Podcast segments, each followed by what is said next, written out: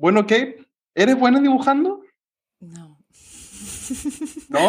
Nada. No, yo recuerdo en mi primer año de la universidad hice un curso de arte y la profesora me dijo que tenía un buen ojo, pero necesitaba entrenar mi mano y es una cosa que nunca lo, lo hice. ¿Y tú? No, yo soy pésimo. De hecho, mi mejor amiga, Angeli, le mando un besito, eh, ella es dibuja espectacular. Y yo intentaba dibujar, pero no, nada, nada, nada, nada. Pésimo, pésimo dibujante. Nuestras, no, nuestras no habilidades nos ayudarán en el podcast de hoy, ¿no? ¿Y cómo? Porque vamos a hablar de un dibujo, obviamente. Un dibujo que no hicimos nosotros, sino que es una copia notarial eh, de un verdadero retrato de San Benito, que es un dibujo que fue presentado en el Santo Oficio en un proceso de unas monjas de San, del monasterio de San Plácido en la década de 1620 y 1630. Así que, bienvenidos a... Las cosas tienen vida. Este es un podcast semanal en que hablamos sobre un objeto histórico con un investigador que lo estudia. Y en este caso tenemos al profesor Adam Jasensky. Adam es profesor asociado en el Departamento de Historia del Arte de Meadow School of Art en Southern Methodist University. Es doctor de Historia del Arte por la Universidad de Harvard y sus trabajos han enfocado en la intersección entre retrato y e imaginario religioso. Por ello no- lo hemos invitado para que nos hable de este maravilloso dibujo. Bienvenido, Adam. Bienvenido, Adam. Gracias. Nosotros para empezar, como cada episodio, queremos que más o menos nos describas el objeto de hoy, ¿cierto? Con lujo y detalles. Sí, pues el objeto de hoy es un dibujo, no es, diría a primera vista, gran cosa. Es un dibujito, es una hoja de papel un poco manchado, un poco dañado y con dobladuras. Y eh, es un dibujito de, un, de una obra de arte, es decir, de un cuadro, parece, o quizás de otro dibujo. El dibujo lo reconocemos como objeto porque tiene un marco y parece que está colgado de un pequeño clavo que, que está clavado en la, en la pared. Y el objeto, eh, sea un dibujo, sea un cuadro, representa a un fraile benedictino que lo reconocemos por la tonsura y por el tipo de hábito. Pero hay que admitir que el dibujo es, diría, el, el trabajo de un amateur, ¿no? de, un, de un artista que parece no ser un artista profesional, aunque está hecho con eh, bastante atención y talento. Y Adam, esta es la primera vez que hemos tenido un dibujo en este podcast y por eso pudieras explicar qué significa un dibujo. Pues sí, pues eh, a ver, no soy especialista en dibujos para nada, pero pues como objeto de arte hecho sobre un soporte en, particular, los dibujos se suelen hacer sobre papel, pero obviamente no siempre. Y está hecho con eh, lo que parece ser pluma, con tinta. En vez de acuarela, en vez de pintura al templo, al óleo, eh, aquí el artista ha usado, parece, eh, una mezcla de eh, lápiz y, pluma, o quizás solo pluma. El dibujo, pues dije que no ha sido elaborado por un artista profesional. Pues me, me, me refiero aquí al hecho de que no es un artista que, sea, que ha estudiado el arte en un contexto formal de, del gremio de la academia o dentro de un contexto, digamos, familiar de, de una familia de pintores, por ejemplo, ¿no? Como sabemos de, de muchos pintores profesionales. Es decir, es, es, es, el trabajo de, y como explicaré eh, más adelante, creo que el trabajo de un notario del Santo Oficio de la Inquisición, es decir, una persona que eh, principalmente se dedica al escribir, que es otro tipo de labor que se elabora en papel con pluma y con, eh, con tinta. Bueno, y desde tu perspectiva como historiador del arte de este mundo pánico, barroco del siglo XVII, ¿qué es la Inquisición? Porque hay mucho, hay mucho mito sobre el tema, además. Pues es buena pregunta, además porque me preguntas para mí como historiador de la, del arte, ¿no? Y la Inquisición, pues es una de las más ricas fuentes de lo que hace la gente con objetos e imágenes. No entro aquí en todo el tema de la leyenda negra, de, eh, toda esa fascinación anglosajona y alemana de una sociedad primitiva, entre comillas, bajo el, bajo el tacón de la Inquisición, ¿no? que esta como idea que tenemos de, de la Inquisición como un elemento controlador y sensorial de toda la vida, de todos los aspectos de la vida, yo creo que la, obviamente la verdad histórica es mucho más compleja que esto, pero eh, no hay duda de que hay muchos, muchos eh, procesos, eh, especialmente acerca de imágenes religiosas, y son muy interesantes desde el punto de la historia desde el punto de vista de la historia del arte, precisamente porque nos cuentan tanto sobre los verdaderos usos y las verdaderas creencias acerca de básicamente lo que podemos llamar el poder de las imágenes. Y eso nos lleva un poco a preguntarnos para qué se hizo, por qué hay un dibujo en un papel, en un volumen de la Inquisición. Pues sí, pues como se ve también en el dibujo, hay, hay más información en la hoja de papel. Es decir, hay una estampa de AHN, que es el Archivo Histórico Nacional de Madrid, eh, de la sección de la Inquisición y después en lápiz indica de qué legajo proviene, el legajo 3691, y de, eh, de dónde se sacó, y porque dice entre las hojas 422 y 423.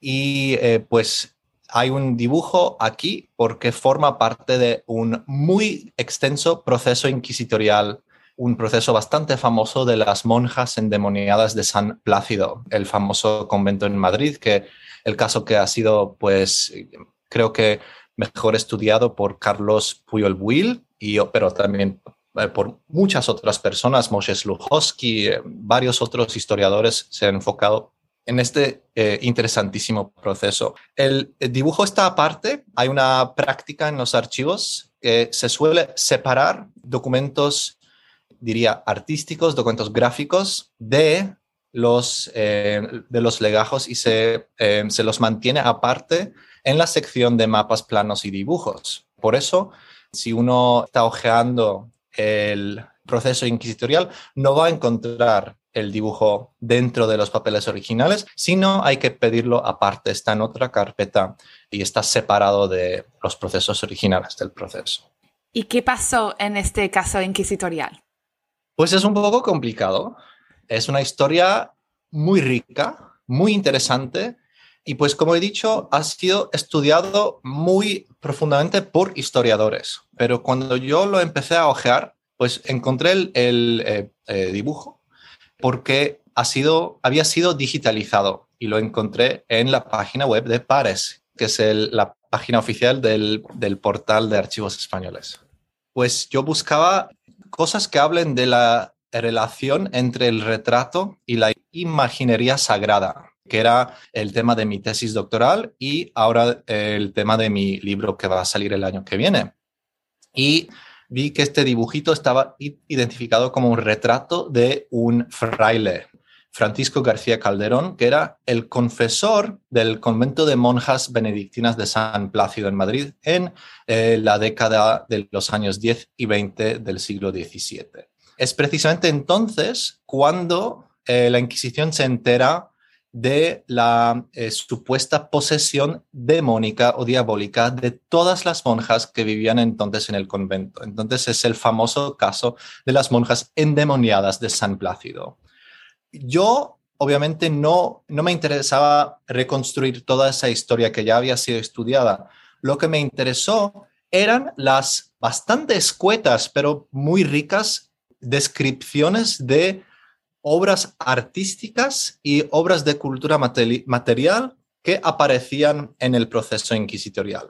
Uno, uno de ellos era obviamente nuestro dibujo, pero habían eh, muchos otros. Por ejemplo, voy a leer uno que siempre me, da risa, que habla un poquito de cómo los demonios, y tengo que aquí parar y explicar que no me interesa actualmente indagar lo que quiere decir que uno cree que está endemoniado o no, quién cree. No voy a entrar en todas esas complicadas cuestiones de por qué alguien cree o dice que está endemoniado. No, no voy a entrar en esto, pero lo que quiero decir es que los demonios pues hablan a través de las monjas. Entonces, en el proceso inquisitorial, muchas de las declaraciones que son al final hechas por testigos examinados oficialmente por el Santo Oficio de Inquisición, son las declaraciones de los demonios hablando a través de las monjas.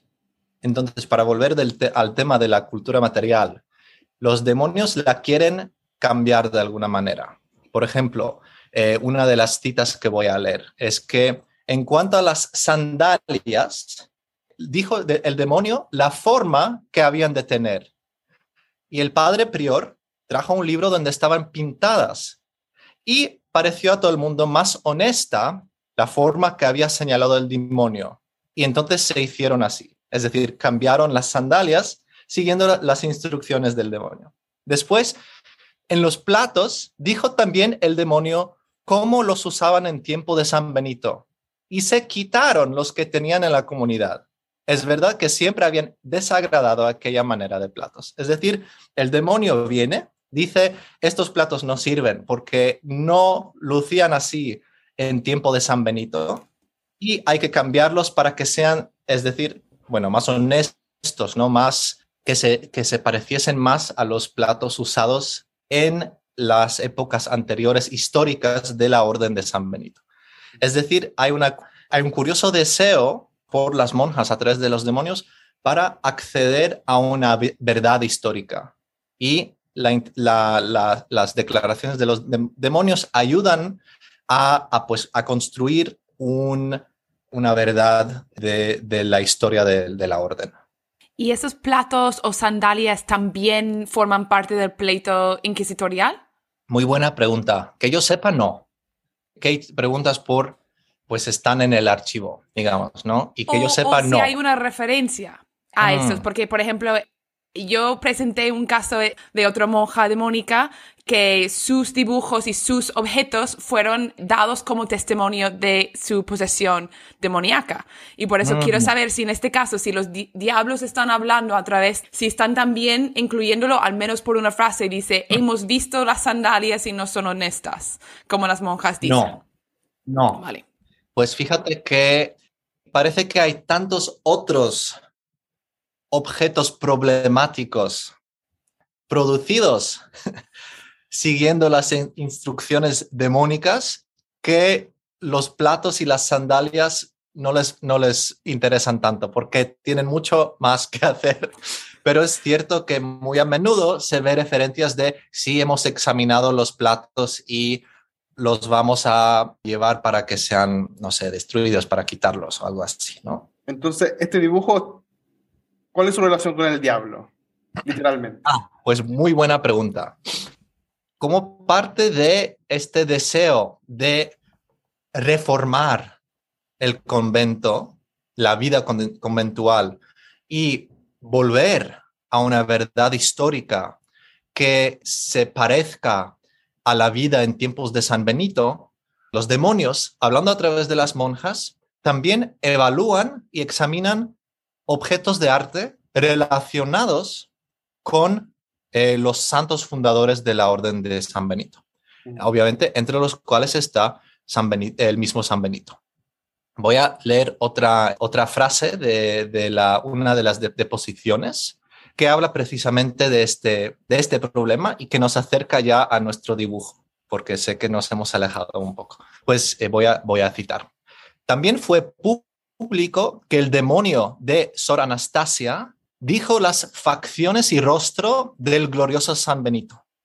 Y de la manera que lo dijo, hizo el padre prior que un pintor hiciese unos dibujos, trayéndolos a la dicha Anastasia y eh, preguntándola si alguno era conforme al rostro de San Benito. Y su demonio respondió que no.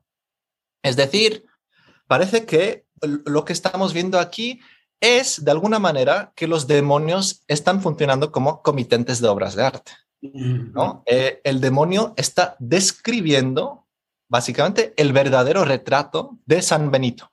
¿Y por qué esto me interesa a mí? Pues me interesa mucho el tema del verdadero retrato de, de un santo, digamos. Si es un santo como San Ignacio de Loyola, es un santo pues se suele referirse a San Ignacio de Loyola, a Santa Teresa de Ávila como santos modernos. Y en el siglo XVII es más que probable que todavía viven personas que los habían conocido, que incluso se podrían acordar de sus rasgos, ¿no? de cómo lucían de verdad. Pero si estamos frente a un santo como San Benito, un santo pues medieval de hace siglos y siglos, no hay información, no hay máscaras mortuorias, no hay cómo reconstruir, reconstruir de una manera verosímil su aspecto, ¿no? Entonces, yo creo que de alguna manera estas declaraciones demónicas representan por, lo problemático que sean, ¿no?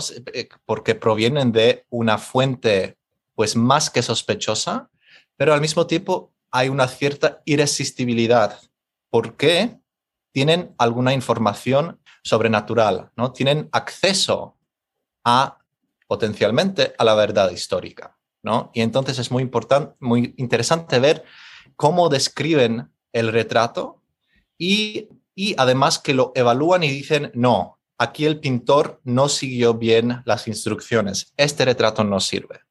Pero nuestro retrato, como está en su propia página, ¿no? Es, no está metido en el medio del pleito, bueno, sí en el medio del pleito, pero como, como una obra de arte en sí mismo. Por eso me gustaría saber cómo como ese sentido de los límites de si esto es una representación como un testigo de este caso, si es una verdadera obra de arte. ¿Dónde estamos en este mundo?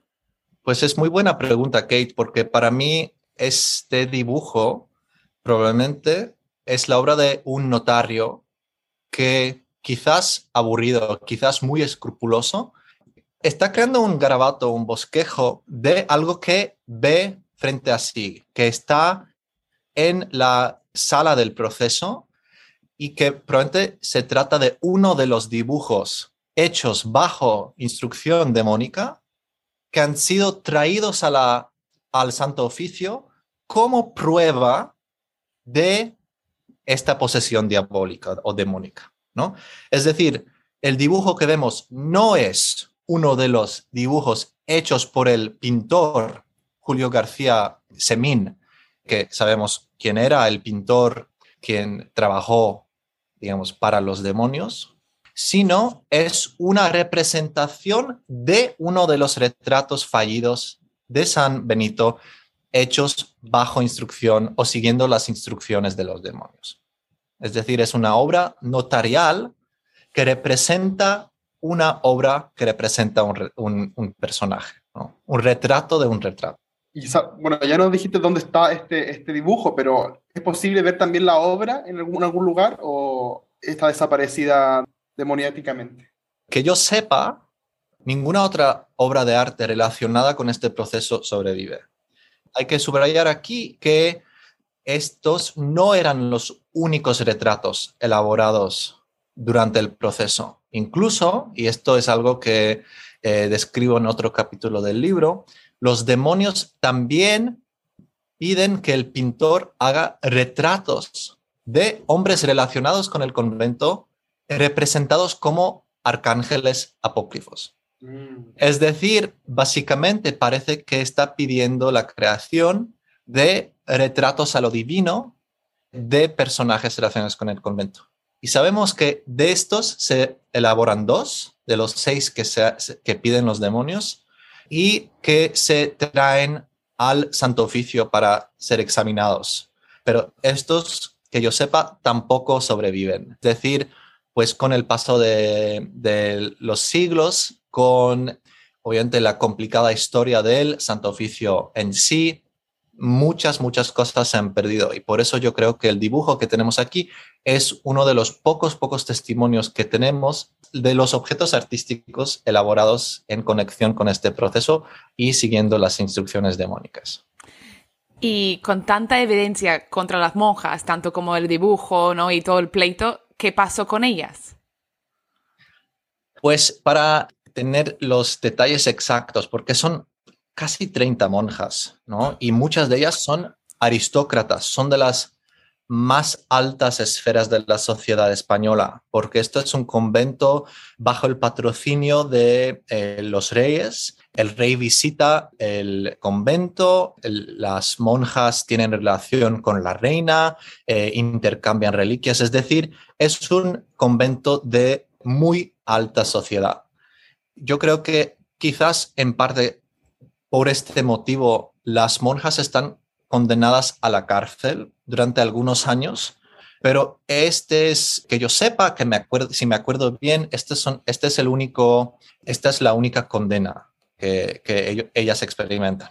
La situación es un poco diferente para el confesor eh, Francisco García Calderón, que si me acuerdo bien también, él sí está condenado a la muerte, eh, porque pues, se le considera como el, digamos, el actor más problemático dentro de la posesión diabólica. Digamos, porque no, no hace nada para proteger a la comunidad de mujeres y de hecho eh, hace varias cosas para eh, incluso ponerlas eh, en riesgo, ponerlas en, peligro de, este, este, proceso. Tengo que admitir que para más detalles, pues hay que, hay que volver al libro de Puyol Will, que lo describe muy minuciosamente. Siempre al final de nuestro programa hacemos esta pregunta trampa que tiene que ver con si este objeto pudiera contestarte solo una pregunta, ¿qué le preguntarías?